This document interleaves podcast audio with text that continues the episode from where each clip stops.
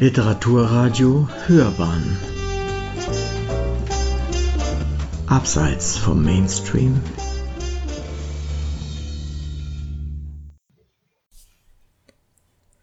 Leidenschaftliche Herzen, feurige Seelen. Wie Frauen die Welt veränderten. Von Ingfield Richardson.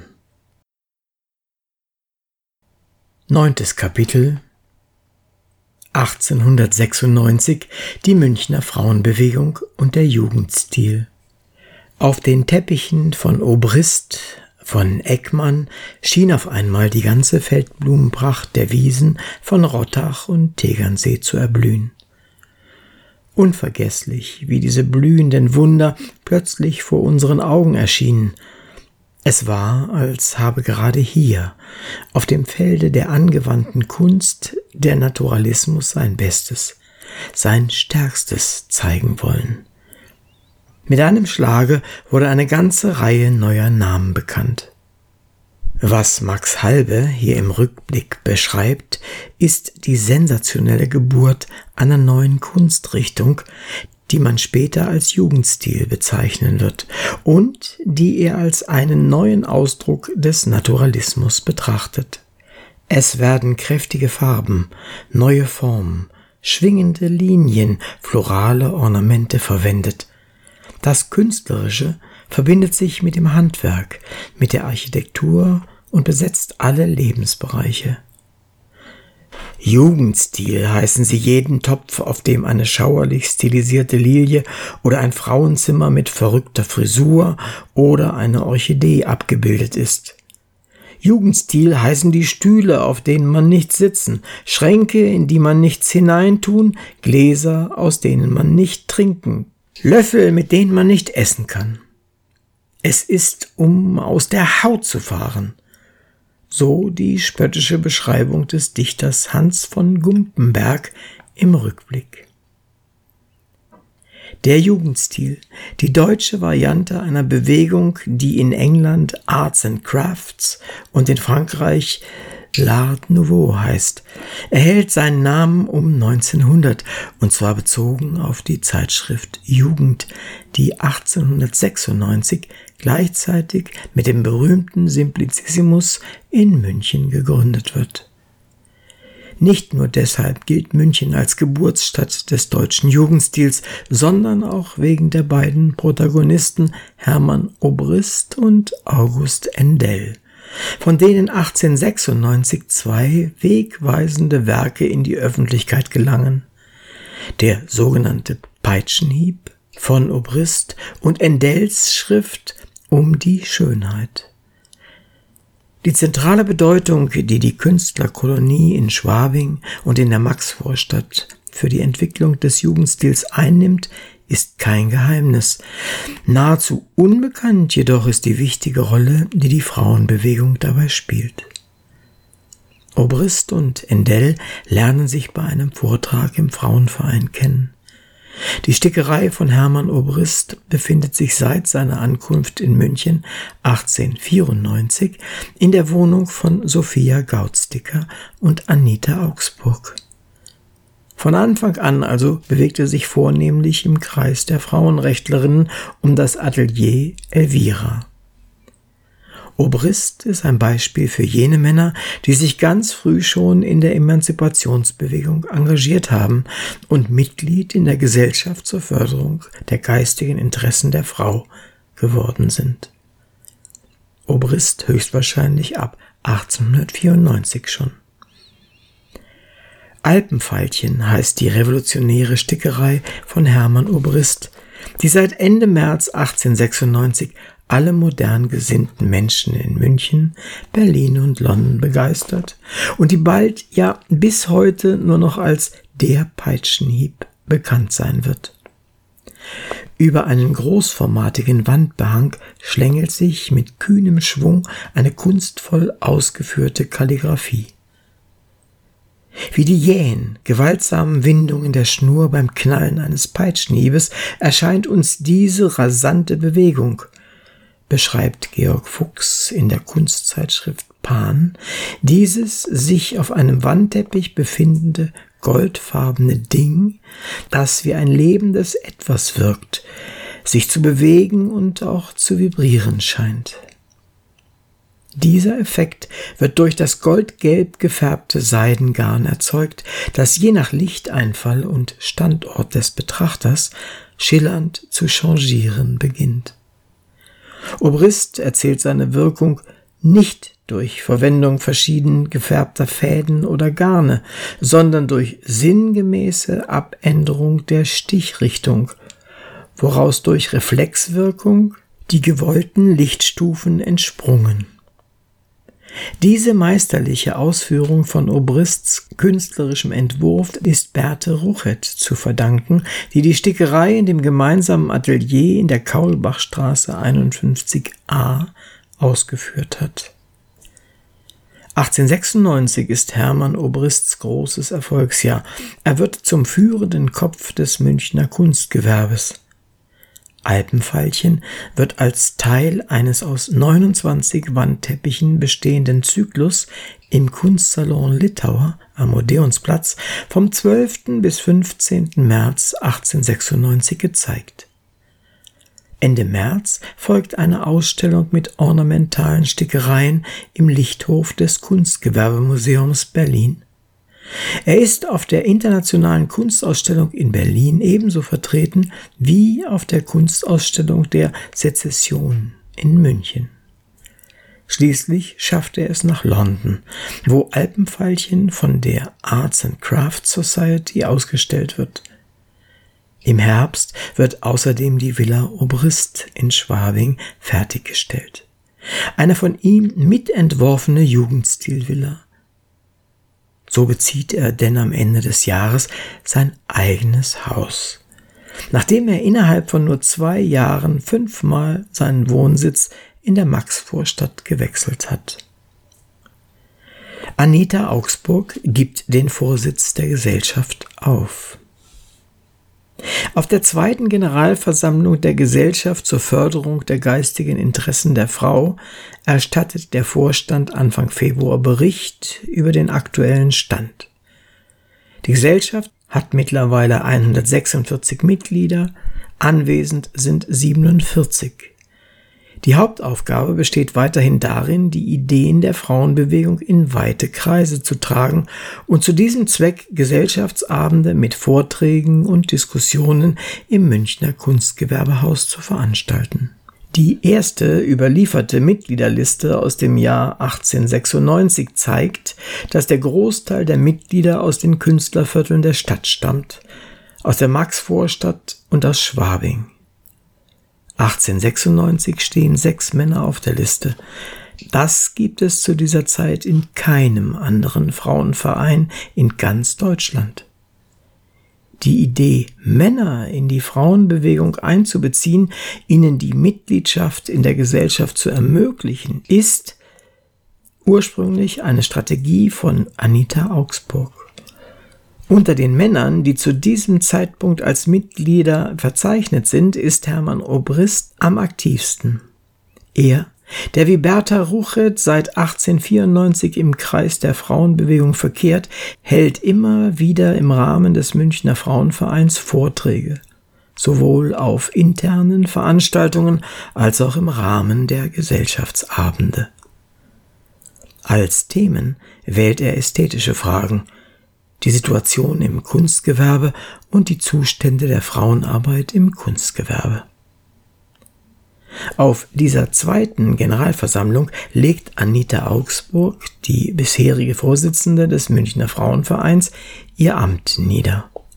Und nicht nur das, sie scheidet auch aus dem Vorstand aus, was alle sehr bedauern. Fortan wird sie in der Mitgliederliste als ganz normales Mitglied weitergeführt. Warum tut sie das? Die Münchner Gesellschaft gilt als gemäßigter Verein, dessen Fortbestand sie mit ihren politischen Aktivitäten nicht gefährden möchte. Fräulein Augsburg wünscht nicht durch ihre sozialpolitische Tätigkeit den Verein in Konflikt mit den Gesetzen zu bringen, welche es bekanntlich den Frauenvereinen streng verbieten, sich mit politischen Dingen zu befassen. Anita Augsburg wird erwidert, dass der Verein mit großem Bedauern und nur unter dem Zwange der Verhältnisse in ihre Amtsniederlegung einwilligt. Man diskutiert auch über den Antrag von Anita Augsburg, dass der Münchner Verein dem Bund Deutscher Frauenvereine BDF beitreten soll. Die Versammlung nimmt ihren Antrag sofort an. Vorgeschlagen wird jetzt auch für alle das mittlerweile führende Organ der Frauenbewegung, die Berliner Zeitschrift Die Frauenbewegung zu abonnieren. Bei der Vorstandswahl wird I.K. Freudenberg zur ersten Vorsitzenden des Vereins gewählt und Emma Merck zu einer Schriftführerin. Auch Gabriele Reuter ist nach wie vor im Vorstand vertreten. Im Anschluss an diese Formalitäten legt die Kommission, die 1895 das Projekt einer Einführung weiblicher Lehrlinge in das Gewerbe und höhere Handwerk gestartet und ein Jahr lang die weiblichen Erwerbsverhältnisse untersucht und beobachtet hat, ihre Ergebnisse vor. Es ist denkbar und wäre naheliegend, dass Hermann Obrist, der zu diesem Thema Vorträge hielt, auch der Kommission angehörte oder sie zumindest beriet. Festgestellt wird, dass der künftigen Ausbildung von Mädchen in Handwerk und Gewerbe grundsätzlich nichts entgegenstehe, mit einer Einschränkung. Während nämlich der Knabe vor und während seiner Lehrlingszeit in Fach- und Fortbildungsschulen aufs sorgfältigste mit denjenigen theoretischen Kenntnissen versehen wird, die ihn befähigen, den Geist seines Handwerks zu erfassen und zu den höheren Stufen aufzurücken, gibt es für die Mädchen keine derartige Bildungsangelegenheit. Sie sollten auch hier wieder mit dem auskommen, was ihnen die Natur verliehen hat mit Gewandtheit, Zierlichkeit, Geschmack, Geduld und so weiter. Alles in allem, so das Fazit, hapert es ganz grundsätzlich an der intellektuellen Schulung der Frau. Ohne eine theoretische Bildung werde die Frau immer nur eine untergeordnete Stellung einnehmen. Man plant deshalb, die Dinge gleich selbst in die Hand zu nehmen und eine gewerbliche Fortbildungsklasse für Mädchen zu gründen. In ihr sollen die Mädchen umfassend über den Wert und Nutzen einer gewerblichen Ausbildung und über die Unentbehrlichkeit des geometrischen Zeichnens aufgeklärt werden. Die Kommission berichtet, dass bereits der Rat Sachverständiger eingeholt wurde, der positiv ausfiel und dass man sogar die Zustimmung der Schulbehörde und des Magistrats der Stadt München erwirkt habe.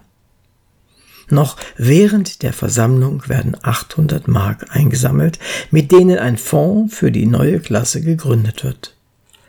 Sophia Gautsticker macht den Vorschlag, zu weiteren Werbezwecken, zu weiteren Werbungszwecken in Münchner Kunstge im Münchner Kunstgewerbehaus einen Vortragsabend über die Röntgenschen Strahlen zu veranstalten, an denen allseits gerade ein so großes Interesse bestehe.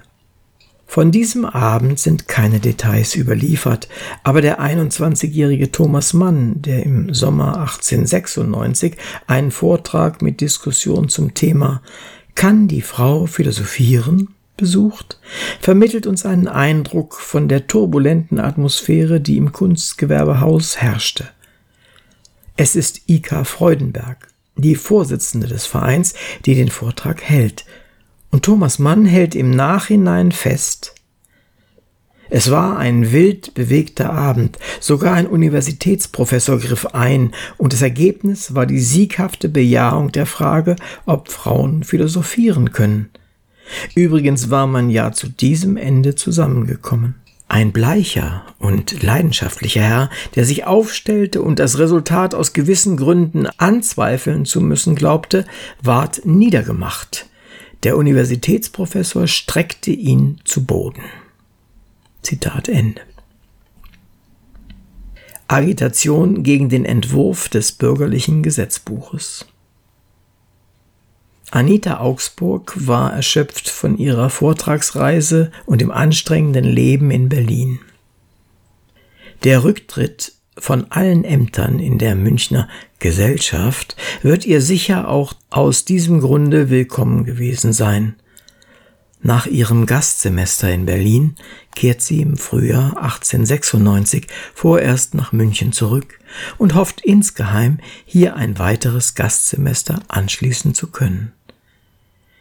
Ihr Antrag wird aber im Mai von der Universität abgelehnt. Die Fakultät hat nicht nur grundsätzliche Bedenken gegen das Jurastudium von Frauen, sondern sie lehnt auch Anita Augsburg als Person ab.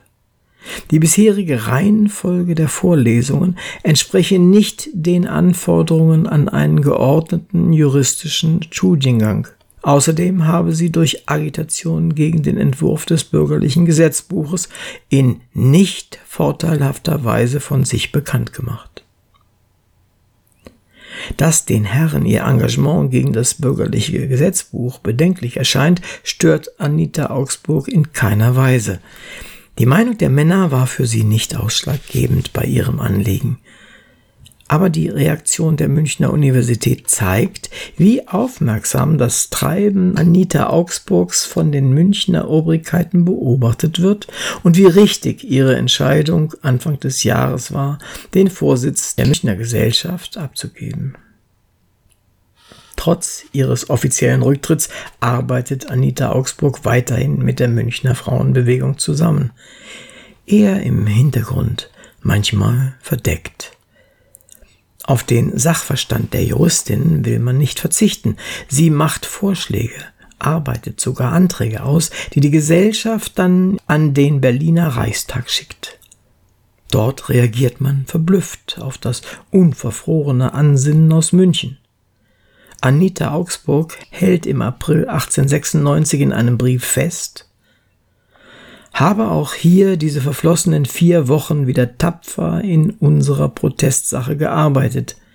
Jetzt sitzen die weisen Männer und brüten über unseren unverfrorenen Anträgen, die sie sich wahrscheinlich aus der gemäßigten Münchner Frauenbewegung, die im Plenum des Reichstags so viel Anklang und Sympathie gefunden hat, in dieser Weittragfähigkeit nicht vorgestellt hatten. So mancher sieht aus einem harmlos aussehenden Hühnerei einen jungen Drachen ausschlüpfen. Zitat Ende. Inhaltlich ist über diese Anträge leider nichts bekannt, aber mit Sicherheit richteten sie sich gegen die Stellung der Frau im Entwurf des bürgerlichen Gesetzbuches. Bedauerlicherweise können die vielfältigen Interventionen der Frauenbewegung nichts ausrichten. Im Sommer 1896 wird das bürgerliche Gesetzbuch in zweiter und dritter Lesung gegen die Stimmen der SPD vom Reichstag gebilligt. Die wesentlichen Forderungen der Frauen sind unberücksichtigt geblieben. In Kraft treten soll das BGB zu Beginn des neuen Jahrhunderts. Doch Deutschlands Frauenrechtlerinnen lassen sich auch davon nicht einschüchtern und setzen ihren Kampf fort. Bereits im September 1896 tagt in Berlin im Roten Rathaus der erste internationale Kongress für Frauenwerke und Frauenbestrebungen. Organisiert hatte ihn eine kleine Gruppe von Frauen, unabhängig vom ADF und BDF, die sich seitdem als die Radikalen in der Frauenbewegung verstehen. Als Vortragsrednerin für den sogenannten Rechtstag hat man auch die Jurastudentin Anita Augsburg nominiert, die über die Frau und das Recht schlechthin sprechen soll. Das Recht der Frau soll den Gegenstand meiner Besprechung bilden – wo herrscht es? Wo ist es zu finden? Wo kann man es denn kennenlernen? Das Recht der Frau ist heute noch fast überall ein theoretischer Begriff. Praktisch vorhanden ist es in den Ländern der alten Welt nur in elementaren Ansätzen. Zitat Ende. Während ihres Vortrags sitzt auch ihre spätere Lebenspartnerin, die junge Lida Gustava Heimann, im Publikum. Sie erlebt die Rede wie eine Befreiung. Die ersten Worte, die ich von Anita Augsburg vernahm, lauteten Wo ist das Recht der Frau?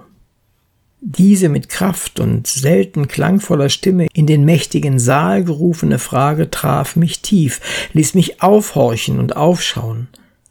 Am Rednerpult stand ein Mensch in an griechische Art erinnerndem Gewande aus braunem Sammet. Die Klarheit ihrer freigehaltenen Rede, die Schärfe ihrer Beweiskraft und hernach in der Diskussion die kompromisslose Verteidigung der von ihr aufgestellten, von anderen angezweifelten Behauptungen, das alles imponierte mir restlos. Hier vereinte sich starkes Selbstbewusstsein mit einer völlig natürlichen, unadlen Eid, sich zu geben. Zitat Ende. Anita Augsburg formulierte zwar die Ansprüche der Frauen auf dem Gebiet des öffentlichen Rechts, den Begriff, die Forderung nach dem Frauenstimmrecht vermeidet sie allerdings, was beispielsweise die ebenfalls anwesende Sozialdemokratin Clara Zetkin bemängelt. Bereits mehr als 20 Jahre zuvor hat Hedwig Dohm in ihren Schriften, darunter Der Jesuitismus im Hausstande aus dem Jahr 1873, neben der rechtlichen, sozialen und ökonomischen Gleichberechtigung zum ersten Mal auch das Stimmrecht für die Frauen gefordert.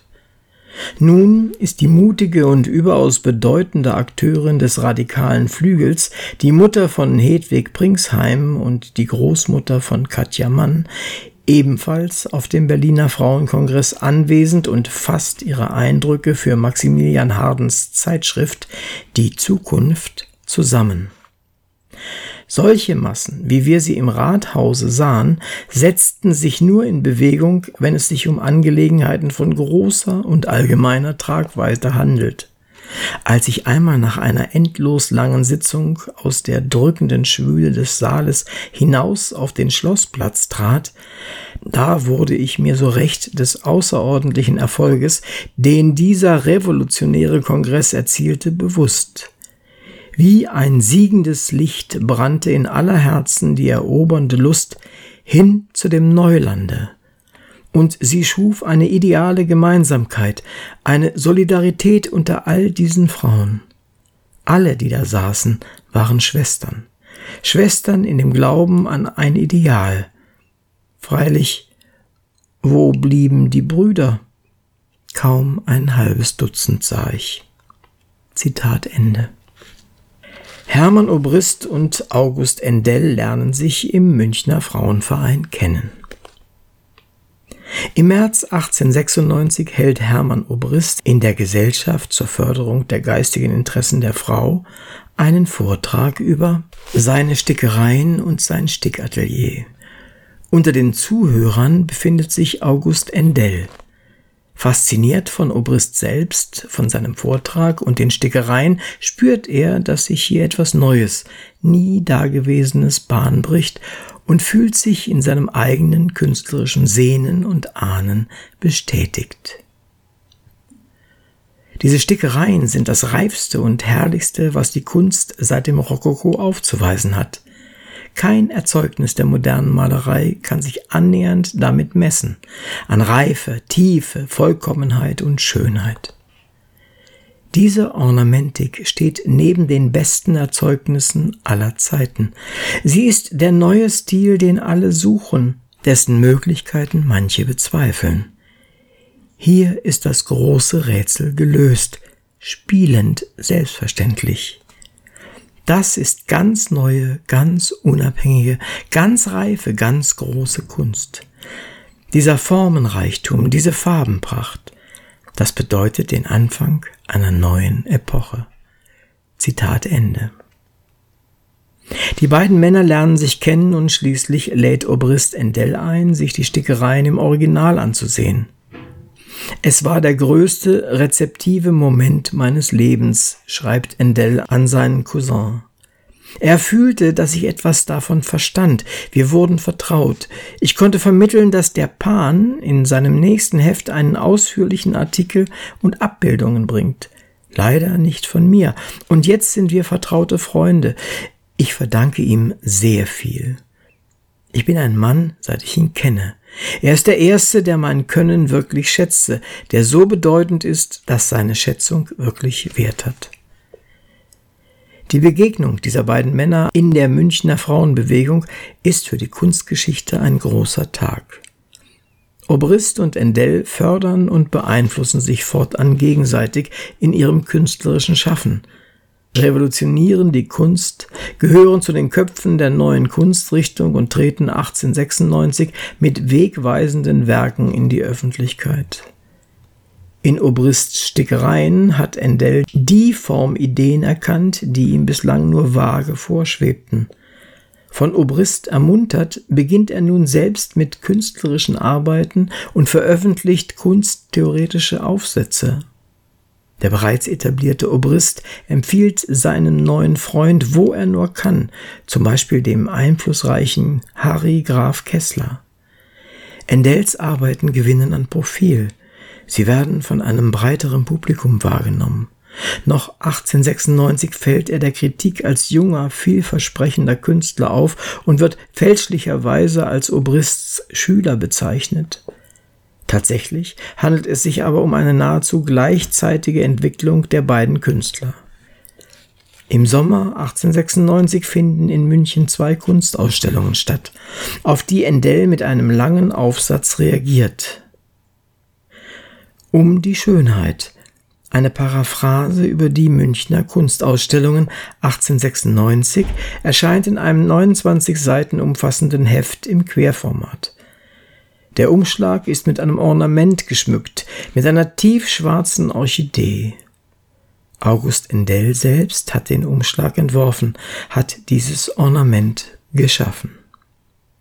In seiner Schrift lässt der Autor kaum ein gutes Haar an den ausgestellten Münchner Künstlern, unter ihnen Max Liebermann, Franz von Lehnbach und Richard Riemerschmidt. Und er stellt eine lange Liste ihrer Unzulänglichkeiten. Viel wichtiger jedoch ist, dass seine Kritik zugleich Wege zu einer neuen Kunst aufweist. Angesichts der Zerrissenheit unseres Kunstlebens und der Kluft zwischen Künstler und Publikum entwirft er ein ästhetisches Konzept, das sich in Anlehnung an Lipps Erkenntnistheorie auf die These einer unmittelbaren Gefühlswahrnehmung gründet. Wer nur einmal die Gefühlswirkungen der Formen und Farben verspürt hat, der wird darin eine nie versiegende Quelle außerordentlichen und ungeahnten Genusses finden. Wen niemals die köstlichen Biegungen der Grashalme, die wunderbare Unerbittlichkeit des Distelblattes, die herbe Jugendlichkeit sprießender Blattknospen in Verzückung versetzt haben, wen nie die große Ruhe weiter Blättermassen gepackt und bis in die Tiefen seiner Seele erregt hat, der weiß noch nichts von der Schönheit der Formen. Zitat Ende. Das sich versenken in Form und Farbe und die daraus resultierenden Gefühle stehen für Endell im Zentrum. Es gibt unendlich viele Formen, die am menschlichen Körper gar nicht vorbeikommen und die doch die stärksten Gefühle erwecken, schreibt er. Und weiter, es gibt gewisse Orchideen, die zu dem entsetzlichsten gehören, das man sich denken kann, die uns direkt Furcht einflößen. Tatsächlich liegt in diesem Satz die Wurzel zu seinem eindringlichen Buchumschlag. Die stilisierte Form eines vielarmigen, zweiäugigen und sehr bedrohlich wirkenden Unterseeungeheuers. Eine Art Schädel. Dass es sich um die Blüte einer Orchidee handelt, erkennt man nicht auf den ersten Blick. Es war ein Frauenschuhhart, im Garten gezogen, und ich kam aus dem Staunen nicht heraus. Über das bauchige, glänzende Schiff mit den seltsamen Augen, das große Segel darüber, die beiden langen, gewölbten Ruder mit den windigen Kanten und die vier sich krausenden, warzigen Nebenblätter. Als die Blume im Glase auf meinem Schreibtisch stand, staunte ich über die unheimliche Macht, die so ein kleines Gebilde mit unscheinbaren Farben über den Menschen haben kann. Zitat Ende. Es ist genau diese Macht, die Endell an der Kunst interessiert und mit seiner schwarzen Orchidee, mit seiner Schrift um die Schönheit eröffnet er ihr neue Wege und legt damit einen Grundstein für den deutschen Jugendstil. In seiner Schrift, in der die Ästhetik des Gefühls eine zentrale Rolle spielt, adressiert er auch einen Vorwurf an die Frauenwelt. Er kritisiert, dass sich die Frauen mit diesen zentralen Fragen nicht auseinandersetzten, obwohl sie aufgrund ihrer Gefühlsbetontheit doch eigentlich dazu prädestiniert seien. Er wirft ihnen ihre Vorliebe für Liebliches und den Kitsch vor. Die Frauen kümmern sich wie billig um das alles nicht. Sie sind noch am ersten mit ihrem Gefühl dabei, aber sie haben gewöhnlich nur für das Anmutige, Liebenswürdige Sinn. Leider dann am meisten, wenn es in das Sentimentale, Süßliche übergeht. Und so haben sie auch noch eine schlimme Kategorie geschaffen. Zitat Ende. Das wird nicht unerhört und unbemerkt bleiben. Zumindest nicht von den Frauen, die in der Münchner Frauenbewegung engagiert sind, nicht von Anita Augsburg, nicht von Sophia Gauzdicker. In diesem Kontext wird in kurzer Zeit eines der bedeutendsten Monumente des deutschen Jugendstils entstehen. Emmy von Egedi Künstlerische Ausbildung bei Hermann Obrist Originelle Geister wie Endell und Obrist strahlen eine ungeheure Anziehungskraft auf die künstlerische Welt aus. Max Halbe schreibt über die 1890er Jahre, Gerade nun in jenen Jahren sollte der Zustrom von künstlerischen Kräften jeder Art, der schreibenden wie der bildnerischen, seinen höchsten, nachmals nie mehr übertroffenen Pegelstand erreichen. Für die künstlerische Jugend aller Grade wurde das München der Jahrhundertwende zu einer Art Mekka, bis dann nicht lange vor dem Weltkrieg Berlin in scharfen künstlerischen Wettstreit mit München zu treten begann. Unter denen, die 1896 in dieses inspirierende Mekka ziehen, befindet sich auch die 24-jährige Emmy von Egedi. Wie so viele andere Menschen kommt sie aus Berlin und wird in München innerhalb von nur wenigen Jahren zu einem künstlerischen Star. Sie wird zu einer erfolgreichen Schriftstellerin einer einzigartigen Künstlerin im deutschen Kunstgewerbe, einer Bildhauerin und Gestalterin von außergewöhnlichen Keramiken. Sie wird, angeregt von Hermann Obrist und August Endell, die konventionellen Gefäß- und Objektformen auflösen, zugunsten neuer Gebrauchsobjekte in asymmetrischer und amorpher Ausführung. Auch ihr wird es um eine Auflösung der äußeren Gestalt gehen, die in der freien Kunst erst zehn Jahre später in München im Werk des Malers Kandinsky gänzlich gelingen wird. Emmy von Egedi kommt vermutlich auf Anraten Obrists nach München, den sie aus den Keramikerkreisen in Bürgel kennt, wo auch sie eine Ausbildung absolviert hat. Sie zieht in die Kaulbachstraße 32, in unmittelbarer Nachbarschaft zu Anita Augsburg und Sophia Gauzdicker, zur Stickerei von Hermann Obrist und Berthe Ruchet. Emmy von Egedi wurde am 5. April 1872 in Pirna bei Dresden geboren. Luise Charlotte Alexandrine Emmy von Egedi ist die älteste Tochter des Offiziers Sozialethikers, Moralphilosophen und Pazifisten Moritz von Egedi und seiner Frau Luise. Nach ihrer Schulzeit lässt sie sich als bildende Künstlerin in der Schule für Keramik und Modellierung in Bürgel ausbilden. 1889 muss ihr Vater aus dem Offiziersdienst ausscheiden, weil er politische Ämter angenommen hat. Er ließ sich in den Stadtrat und in den Armenrat wählen und sich außerdem schriftstellerisch betätigt hat. Sein Buch Ernste Gedanken war vornehmlich der Grund, warum er sich aus dem Offiziersdienst verabschieden musste. Emmy von Egedi, die zu diesem Zeitpunkt 1889, 1890 gerade in Dresden eine Zeichenausbildung und Unterricht in verschiedenen Sprachen erhält, tröstet ihren Vater und drängt ihn dazu, jetzt nach Berlin überzusiedeln. Was im Herbst 1891, Emmy von Egedi war damals 19 Jahre alt, tatsächlich geschah. Moritz von Eggedi gibt hier zahlreiche weitere Bücher heraus. Ernstes Wollen, Die Versöhnung und Jugendblätter. Und er korrespondiert mit Lev Tolstoi, mit Frauenrechtlerinnen wie Bertha von Suttner, Minna Kauer und Lilly Braun, die bald auch im Hause der Familie verkehren. Den Einfluss Moritz von Egedis auf die Persönlichkeit Emmy von Egedis hat eine Literaturkritikerin 1902 wie folgt beschrieben.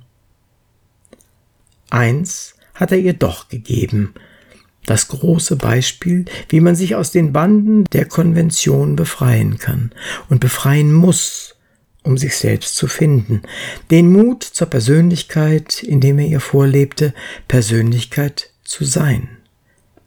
Zitat Ende. Der vielseitig künstlerisch und literarisch veranlagten Emmy von Egedi bieten sich in Berlin vielfältige Möglichkeiten, ihre in Dresden gewonnene Bildung zu vervollständigen und ihren Gesichtskreis zu erweitern.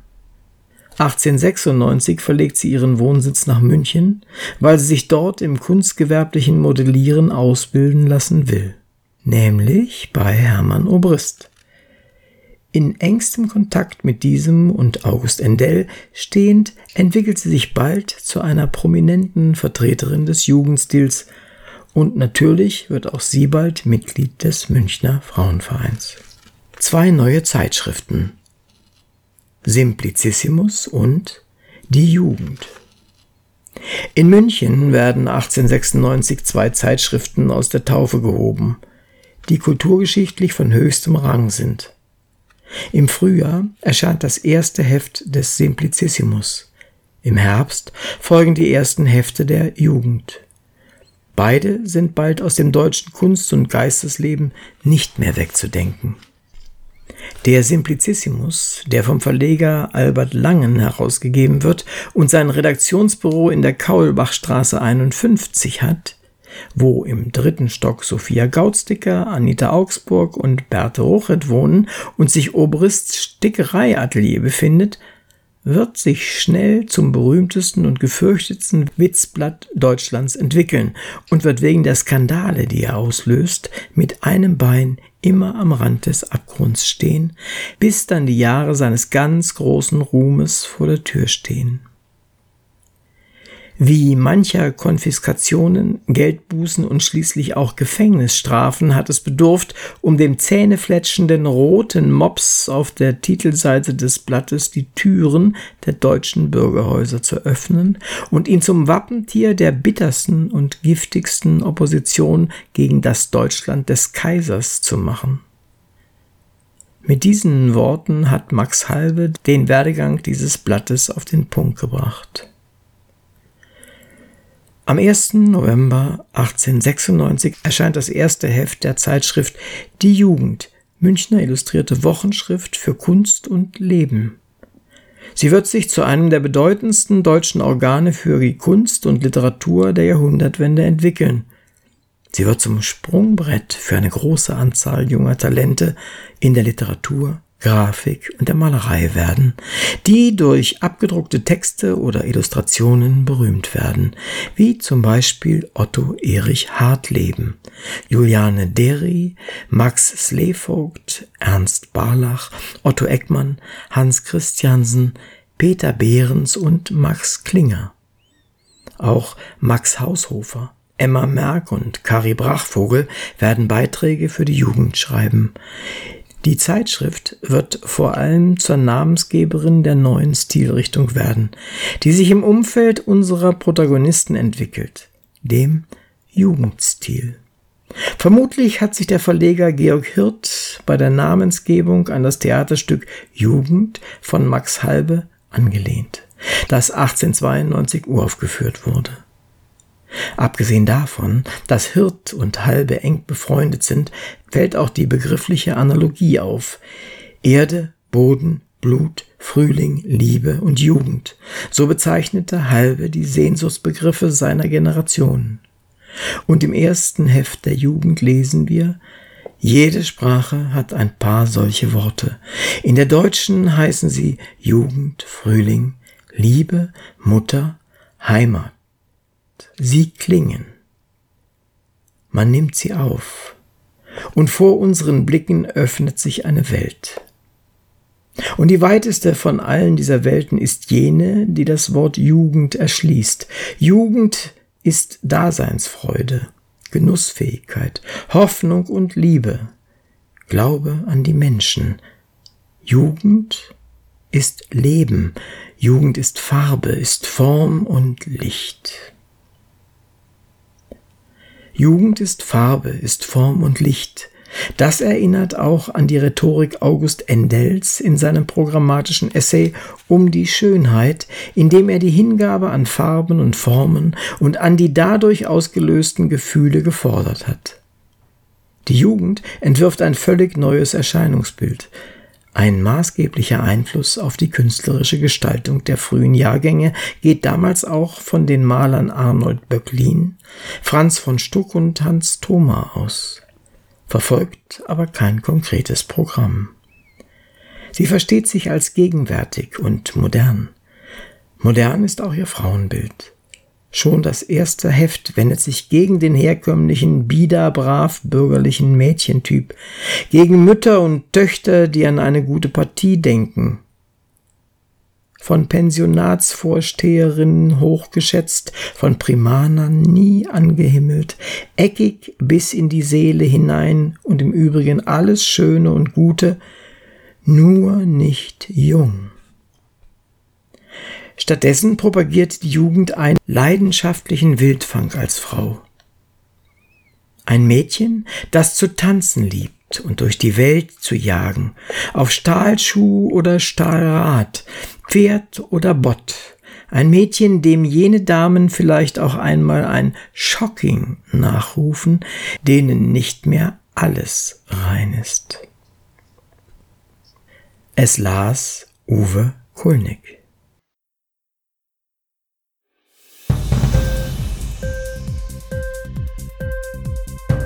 Hat dir die Sendung gefallen? Literatur pur, ja, das sind wir. Natürlich auch als Podcast. Hier kannst du unsere Podcasts hören. Anchor, Spotify, Apple Podcast, iTunes, Google Podcasts, radio.de und viele andere mehr.